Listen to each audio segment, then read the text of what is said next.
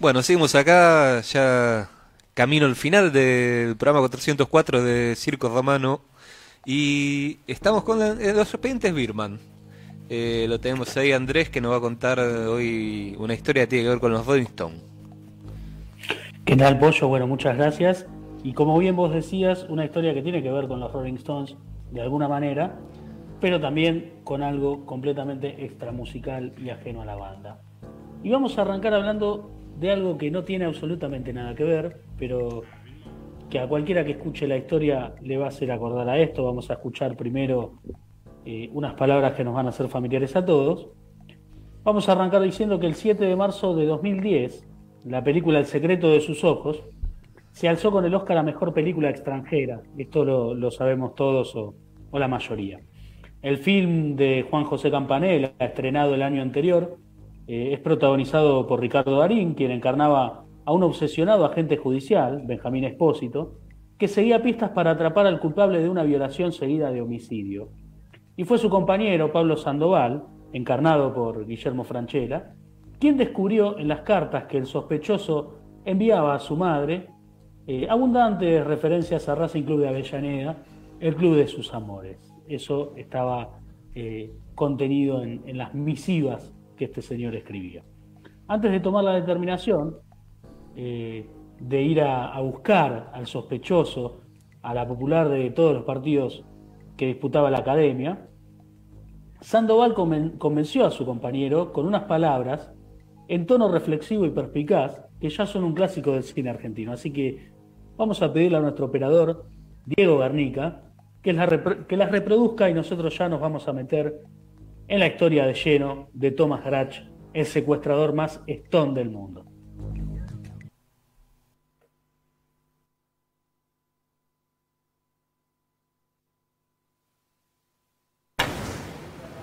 Y se me ocurrió pensar en los tipos, pero en todos los tipos, no en este tipo en especial, sino...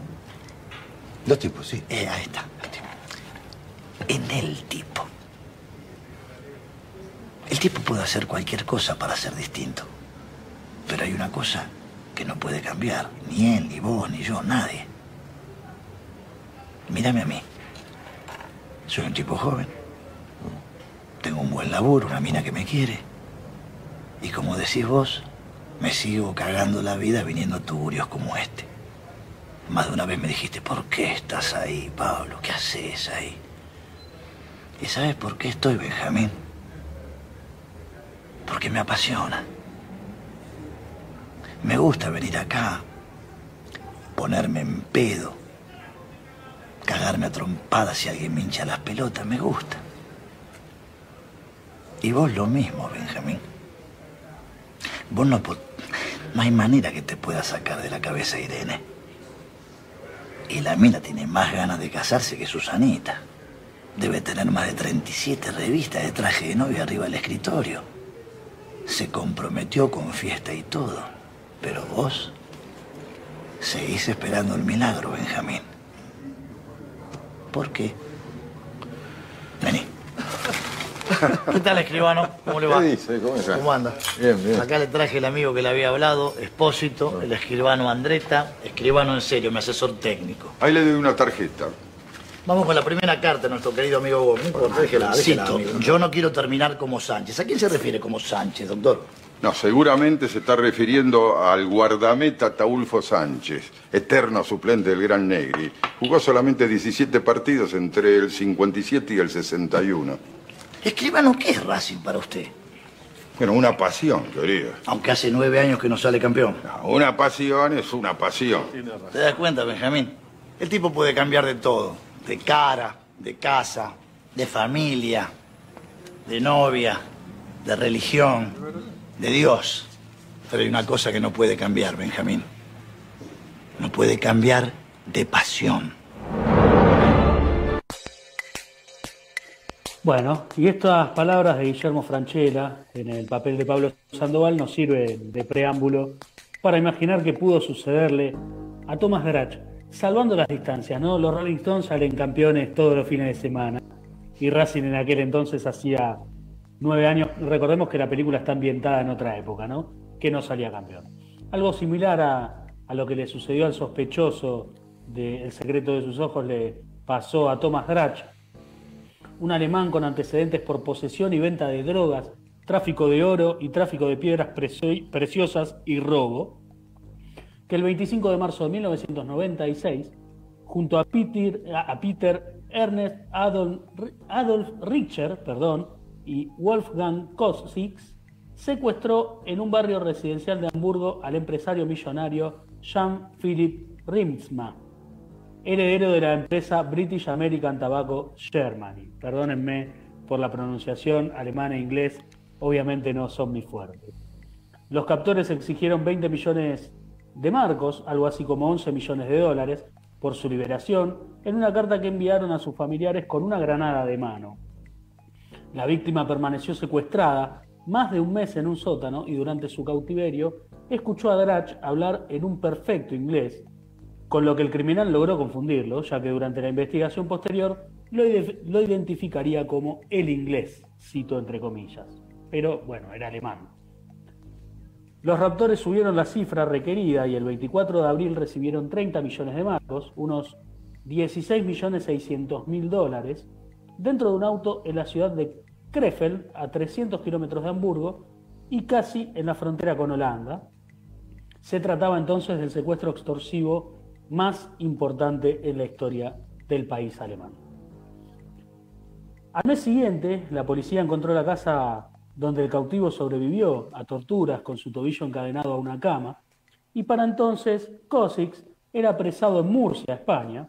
Un día más tarde, el 30 de mayo, a Luz Drach, hermano de Tomás, lo atraparon cuando intentaba lavar 27 mil dólares en Colonia, Alemania, y el monto se lo había entregado justamente el inglés, su hermano, ¿no? Al poco tiempo cayó Richard, también en territorio español. Y en febrero de 1997, los dos secuestradores fueron condenados a 10 años y medio de prisión. A Lutz lo sentenciaron a 18 meses a fines del año anterior.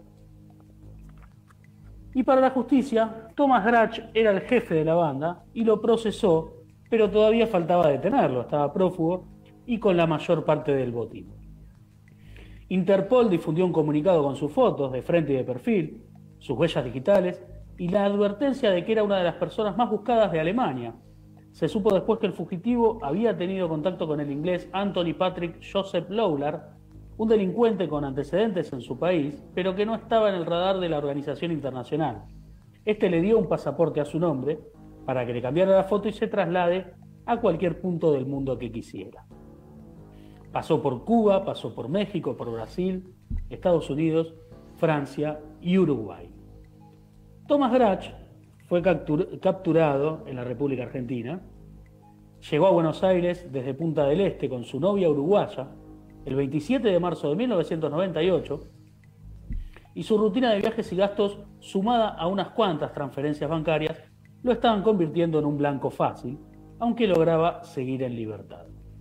Para entonces la ciudad solo hablaba del Bridget to Babylon Tour, que era la gira con la que los Rolling Stones recorrían el mundo y estaba desembarcando en el estadio de River Plate, en Núñez, el Monumental, con cinco conciertos entre el 29 de ese mes y el 4 de abril. Él no lo sabía, pero ya en Uruguay las autoridades estuvieron muy cerca de atraparlo. Y como en aquel momento en que Thomas Grach llegó a nuestro país, no se hablaba de otra cosa que no fueran los Rolling Stones, nosotros queremos hablar un poquito de los Rolling Stones y qué mejor que lo haga una persona que sabe más que nosotros. Y ese es Javier Simone, periodista especializado en la banda más grande de todos los tiempos, que comparte material y lo pueden encontrar en el perfil de Instagram Rolling Stones Rarezas. Hay mucha información muy interesante, hay buen material para intercambiar y para conseguir. Hay varias joyas muy preciadas por los seguidores de la banda inglesa. Así que es un honor para nosotros que Javier Simone nos cuente un poco cómo transcurrían esos meses, cómo era esa, esa época, esa etapa de los Rolling Stones y qué sucedía en el estadio de River Plate. Así que vamos a escuchar a las palabras de Javier Simone que nos grabó muy amablemente para formar parte de este expediente Birman y nosotros retomamos con el final, los párrafos finales de esta columna. No sé si, si Diego tiene ahí a mano el audio. tenerlo después de cinco shows la gestión del 98 tuvo la particularidad de ser, bueno, la, segunda vez que ellos pisaban territorio argentino, que se repitió el estadio de River Plate, y, ya con la gente un poquito más acostumbrada a tenerlo, después de cinco shows la primera vez, cinco veces la segunda, y con, un escenario que, que, cambió, que fue diferente desde lo estructural. Siempre cambiaba la temática, pero en este caso tenía la famosa pasarela que llegaba desde el escenario principal hasta la mitad de la cancha. La gente se debe acordar de eso porque, porque fue algo genial, fantástico verlos caminar y, llegar hasta, en realidad era un puente, ¿no? Que se iba elevando y ellos iban eh, caminando hasta ese escenario B que puede llegar a tener el tamaño de un, de un ring de boxeo, ¿no? Ubicado en la, en la mitad de la cancha y ahí tocar tres temas y sobre todo rock and rollear porque era, bueno, era, era el estilo de lo que hacían y después era volver caminando por esta pasarela otra vez al escenario. Probablemente la mayoría se acuerden por eso y porque de hecho el nombre de la gira era Bridges to Babylon y tuvieron picos muy altos por temas que estaban descartados, digamos, en, el baúl de verdad de los recuerdos que no se tocaban habitualmente y, lo sacaron a relucir, como por ejemplo The Last Time o, Little Queen de Chuck Berry o Jesus Rainbow eh, estrenando temas de ese disco como Flip the Switch, Out of Control, Saint of Me o Anybody See My Baby. Uno los nombra y se acuerda rápidamente de lo que, bueno, de, lo que generaba en la atmósfera, ¿no? En, la locura de la gente de tenerlos cerca, porque además eh, los habíamos tenido en el 95, o sea, habían pasado apenas tres años y en el tour inmediato los tipos eligieron volver a la Argentina. Con lo cual ahí mostraba ya ese, ese cariño y esa relación eh, con feedback incluido, ¿no? Eh, el ida y vuelta se daba, era los Stones para el público argentino y el público argentino ovacionándolos constantemente a los Stones. Y además tuvo un hecho particular, que también se dio muy pocas veces eh, en la gira, se repitió en Brasil porque desde aquí fueron justamente a San Pablo a Río de Janeiro, que fue tocar las últimas dos fechas con Bob Dylan.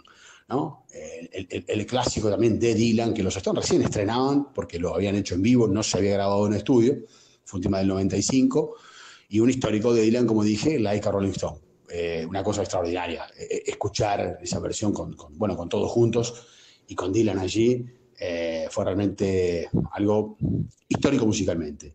A punto tal que hace un, par de años se editó el Bridge to Argentina y, ese Bridge to, to, Argentina o Buenos Aires, como más le gusta a cada uno, tiene en la tapa la lengua esto en Argentina. Y se editó eh, oficialmente, está el DVD, el CD, el Blu-ray, el vinilo, eh, y eso también fue un, guiño, creo, por parte de los Stones para lo que fue eh, aquella gira y lo que simbolizó para el pueblo argentino. Por supuesto que después tuvo las otras apariciones de la banda, que no son menores, no son comparables, aunque a todos los fanáticos les guste, ¿no? Y, seguir hurgando en los temas, cuál te pareció mejor, mejor gira en cuanto a set list y demás, esas comparaciones estarán, pero sin duda que cuando uno tira el recuerdo de la gira del 98 en Buenos Aires, aparecen por lo menos algunas de estas cosas. Un fuerte abrazo. Pasaba entonces y le agradecemos a Javier Simone con, eh, bueno, mucha claridad sobre lo que representaba aquella visita de los Rolling Stones y como bien decía él, que a tantos años de, aquel segundo desembarco de la banda más famosa del mundo, eh, hayan publicado oficialmente el registro, ¿no? Eh, ellos mismos, como banda. El grupo de Mick Jagger, Kate Richards, Ron Wood y Charlie Watts era el preferido de Dratch, quien manejó un Mercedes-Benz Pagoda, comprado en una de sus tantas visitas anteriores a la Argentina, y se instaló en la habitación 801 del Hotel Caesar Park de la Recoleta, junto a su compañera, y pensaba comprar entradas de reventa para ver a los Rolling Stones. A la mañana siguiente llamó a un amigo holandés para contarle de la locura que estaba haciendo, pero el receptor tenía su celular intervenido e Interpol Argentina rápidamente llegó al teléfono fijo desde el cual se había marcado el, número holandés. Hay varias cosas que hizo mal. Eh, sí, sí, sí, Porque vos decías que. dinero. Claro, que, transfería dinero, que había celulares intervenidos y bueno, era cuestión de tiempo. Sí, sí, era cuestión de tiempo y aparte eh, intentó inmiscuirse en un evento en el que había 60.000 personas. También, claro. por la pasión que sentía por, por los Rolling Stones. Estaba dulce. Eh, Le venían sí, saliendo muy bien las cosas, se sintió en la cima del mundo, dijo la acá Rolling Stone. ¿Y Claro. cómo, cómo, cómo sigue esto? Eh, Entonces intervinieron el teléfono y sabían dónde estaba. Así es, a las 4 de la tarde la policía entró al edificio, al Caesar Park de Recoleta. Según publicó Página 12, el cuarto estaba alquilado permanentemente por la pareja y el portero del turno noche afirmó que el huésped nunca tuvo el menor problema en pagar las astronómicas cuentas en efectivo, ya sea en dólares o en pesos. El comisario Edu- Eduardo Musto, jefe de operaciones, dijo en la revista extinta La García, de la cual hablamos alguna vez con, con Humphrey Incirio, eh, uno de los autores de La Última Noche de Patricio Rey, cuando hicimos esa nota. La García era una revista que yo leía mucho y gracias a esa edición yo conocí esta historia que no es tan conocida, sin embargo, tiene un montón de ingredientes que la hacen eh, atractiva para, para nuestra, nu- nuestro imaginario popular, ¿no? Los Rolling Stones, un, secuestrador, un, un- un rescate millonario y, y la resolución aquí en nuestro país, ¿no? Eh, como decía eh, este señor Eduardo Musto, el jefe de operaciones, le dijo a la revista el 29 de julio de 1999 lo siguiente. Lo primero que hicimos fue revisar la lista de pasajeros. Cuando vi que no había ningún alemán, se me vino el alma a los pies, hasta que recordé el relato de Rimsma e- y el inglés. Volví a revisar y solo había un huésped de origen británico, Anthony Lowlar, y el siguiente paso fue revisar las cámaras de seguridad. En los videos se veía a un hombre con las características que buscaban, aunque con barba, que miraba fijamente y todo el tiempo el piso. Los agentes decidieron practicar los movimientos en una suite igual a la que alquilaba el alemán y atraparlo mientras durmiera. Si fallaban, la idea era que policías de civil lo iban a buscar en las puertas del Monumental. Pasada la medianoche, ingresaron con una tarjeta magnética que abría todas las puertas y lograron esposarlo. Según surgió de la investigación, su pareja no conocía la verdadera identidad de Thomas Drach. Vamos a hablar de sus días preso y de la extradición. Brevemente. El proceso en nuestro país duró más de dos años y durante ese lapso Drach estuvo en una celda VIP del hospital de la cárcel de Caseros, extinta hoy cárcel de Caseros, con cocina, baño en suite, dormitorio, televisión e internet. Siempre Año con lujos. 1900 año 1998, aparte, ¿no? que internet no era algo tan común. En un principio logró demorar la extradición por cinco meses, junto al abogado Pedro Bianchi, que fue defensor de los criminales de guerra nazis, Eric Priebke y Joseph Schwamberger. Vamos a decir, vamos a hacer de cuenta que lo pronuncié bien. Y además del almirante Emilio Macera y de Alfredo Echecolás, nombres que nos resultan a todos conocidos. Meses después cambió de letrado y contrató al también reconocido Víctor Stinfale, quien formara parte más adelante del último entorno de Diego Armando Maradona junto a Matías Morla, ¿no? Para enfrentar los cargos por ingresar al país con documento adulterado y el pedido de extradición a Alemania. Para eso lo contrató, como decíamos, a Víctor Stinfale. Cuando la Corte Suprema autorizó su entrega, un decreto firmado por el entonces presidente Fernando de la Rúa canceló la causa del pasaporte falso y se lo expulsó de Argentina. El juez Jorge Ballestero rechazó el último recurso presentado para frenar el procedimiento y el 28 de julio de 2000 Thomas Grach abordó en primera clase el vuelo 527 de Lufthansa con rumbo a Frankfurt. Cumplió condena hasta 2014.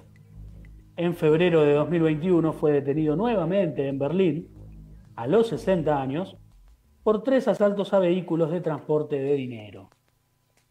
Vamos a citar algunas fuentes.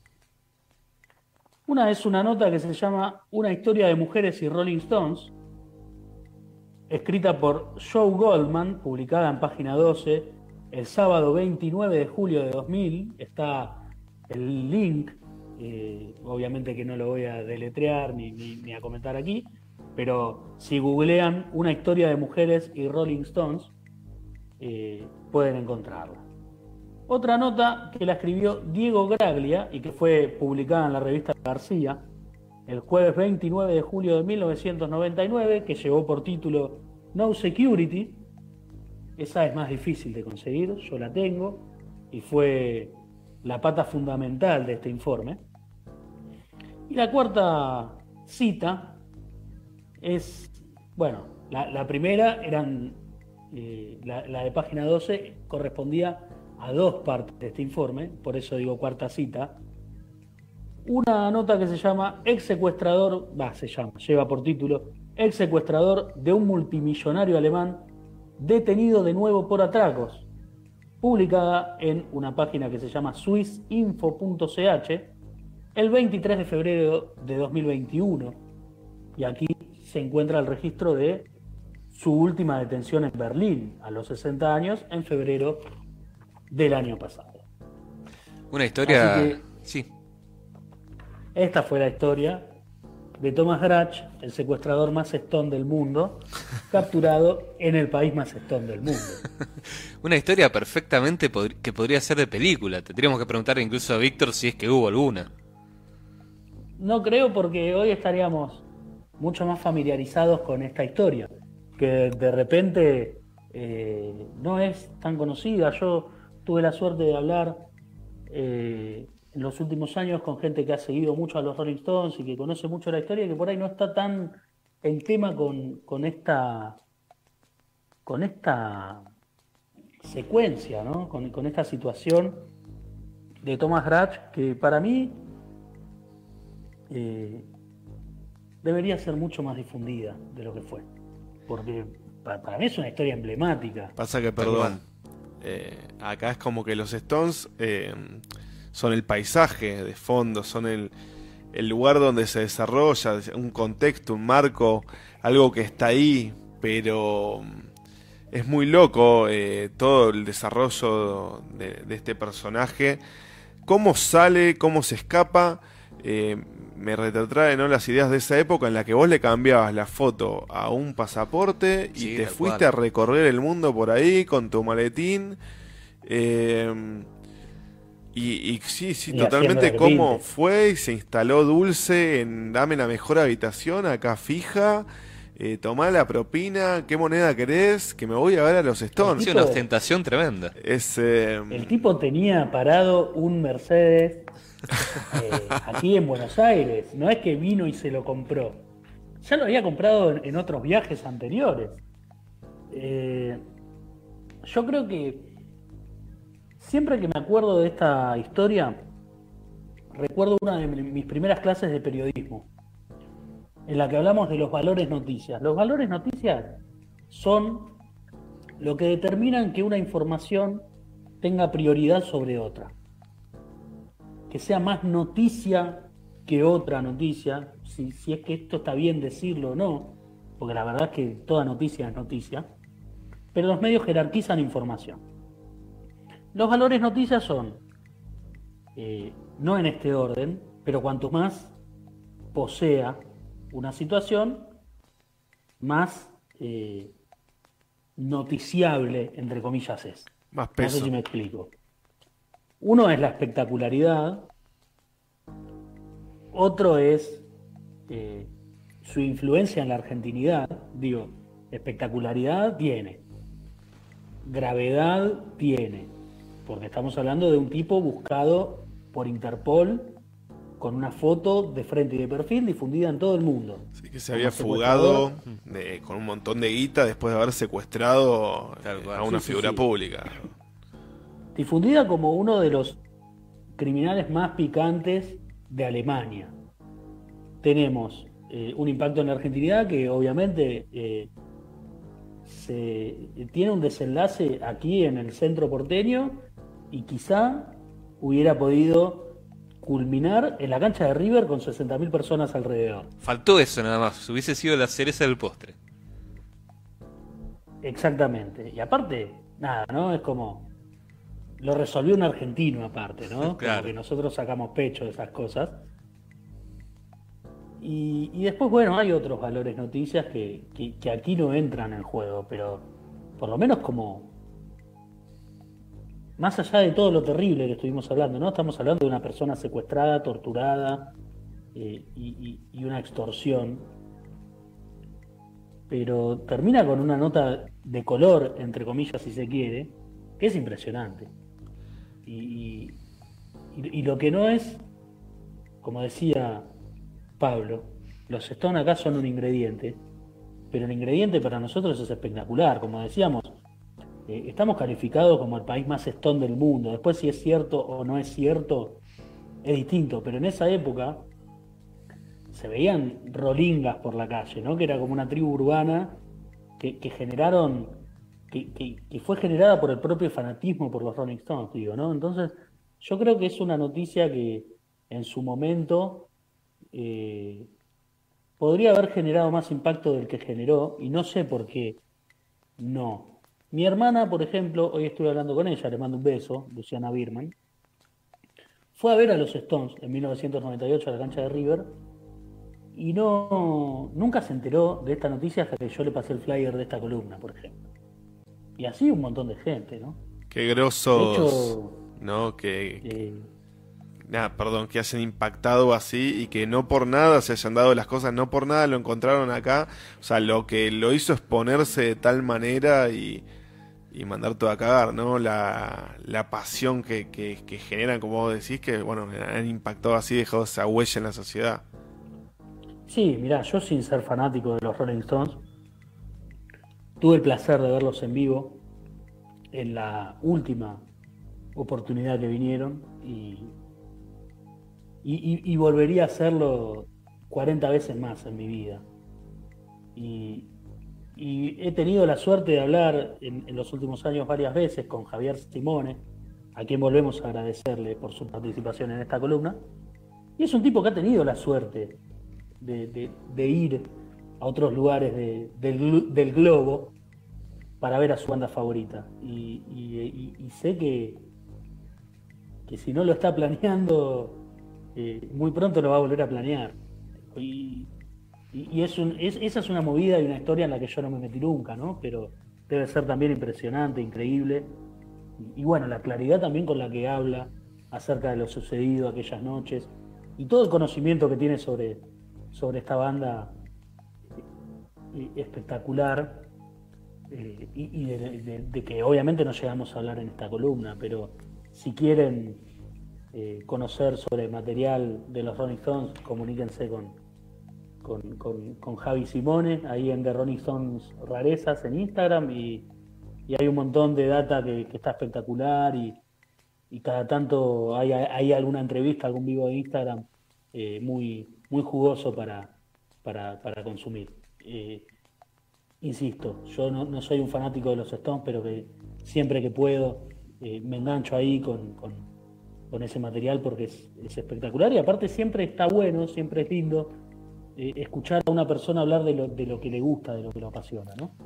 Y, Se y notaba. Javier tiene una claridad muy grande y, y- y para mí era muy importante que participe porque eh, quería que, que hable alguien que, que tenga conocimiento de causa y que, no suene a, a mí habiendo estudiado algo que por ahí no, no lo tengo muy claro. Entonces, eh, creo que la, la- mejor persona que podía participar era él, así que eh, estamos sumamente agradecidos.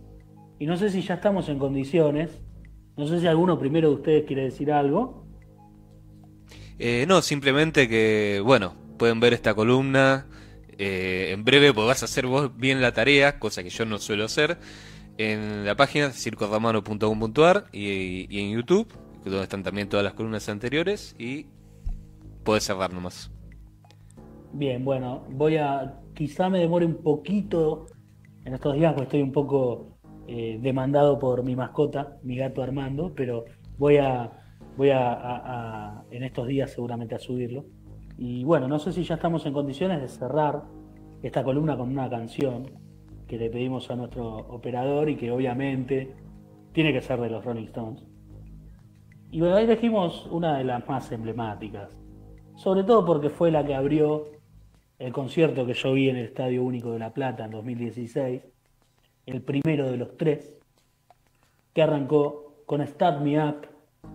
Vamos a escucharla y después cerramos otra nueva emisión de Circo Romano.